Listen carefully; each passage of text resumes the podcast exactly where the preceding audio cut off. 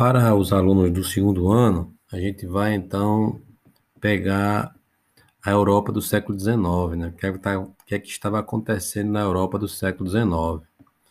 Então, muito do pensamento moderno, atual, é, ele surge aqui dentro de diversas revoltas que ocorrem no século XIX. Lembrando que o século XIX vai de 1801 a 1901. Então, nós estamos falando de um período anterior à Primeira Guerra, anterior à Segunda Guerra Mundial, que vai entre 1801 e 1901, é o que nós chamamos de século XIX, né? Neste momento aqui, as monarquias nacionais europeias, elas estavam enfrentando uma série de crises sociais, né?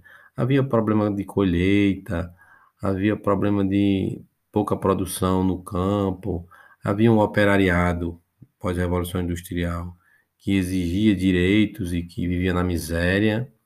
Havia também trabalhadores insatisfeitos, né? Que não havia nenhuma garantia para o trabalhador. As liberdades individuais, elas eram limitadas. Ninguém tinha muita liberdade de expressão. E nesse contexto de crise, né, havia uma insatisfação muito grande daqueles que dominavam o mundo do século XIX, que seria a burguesia, que seria aqueles que tinham os, os meios de produção, né? As camadas urbanas também estavam insatisfeitas, né?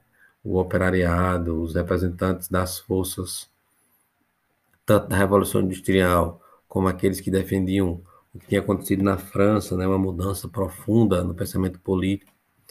Então, a partir daí, né? É, nesse caldeirão de pensamentos e de grupos sociais, ocorre uma surge então, desenvolve-se então uma série de revoltas inspirados em algumas ideias, como o liberalismo, o nacionalismo, o socialismo e o anarquismo. Então, essas ideias será o tema da nossa aula de hoje, né? É, começaremos então com essas ideias para que a gente compreenda como é que o mundo europeu do século XIX ele se desenvolve, né? inspirando nessas ideias de liberalismo, de nacionalismo, de socialismo e de anarquismo. Então a gente começa falando do liberalismo, por exemplo. O que, seria o liberalismo? Né? Existe uma palavra muito parecida com liberalismo, né? que é completamente o oposto do liberalismo, que é a libertinagem, né? Mas nós não vamos falar dela agora, vamos falar do liberalismo o liberalismo político, o liberalismo econômico, né? O que, que é, o que, que é isso? Que pensamento foi esse que definiu algumas revoltas ocorridas na Europa no século XIX? Então, ele era favorável, por exemplo, a um governo constitucional com divisão dos poderes, como nós temos hoje no Brasil, né? O Brasil hoje ele é um país democrático, onde os poderes estão divididos em três e esses três poderes estão submetidos às leis da Constituição.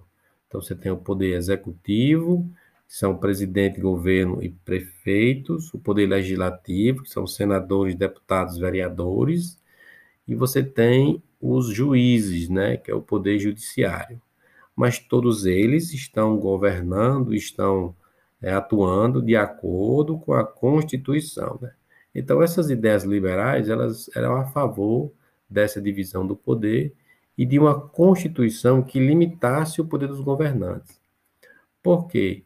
Porque para o Estado ser governado por um homem, este homem precisa ter limites de poder, ele não pode fazer o que ele quer. Então ele tem liberdade, mas a sua liberdade está definida na Constituição. Você pode fazer tudo o que você quiser, desde que a Constituição não proíba. O que está proibido na Constituição, o governante jamais pode fazer. Ele pode fazer tudo que não está proibido ali. Então, é o que nós chamamos de liberalismo, né? Há também um liberalismo, é, nesse sentido, voltado para a liberdade de expressão, a liberdade de crença, a liberdade de associação. Nesse momento aqui, os sindicatos começam a ter uma pequena ideia, começa a se organizar as pessoas, né, a dar essa liberdade das pessoas se organizarem por culto religioso, por posição partidária, né, por ideologia política. Então, é a liberdade também nesse campo do pensamento. E há o liberalismo econômico, né? Onde se defendia ferozmente a propriedade privada, né?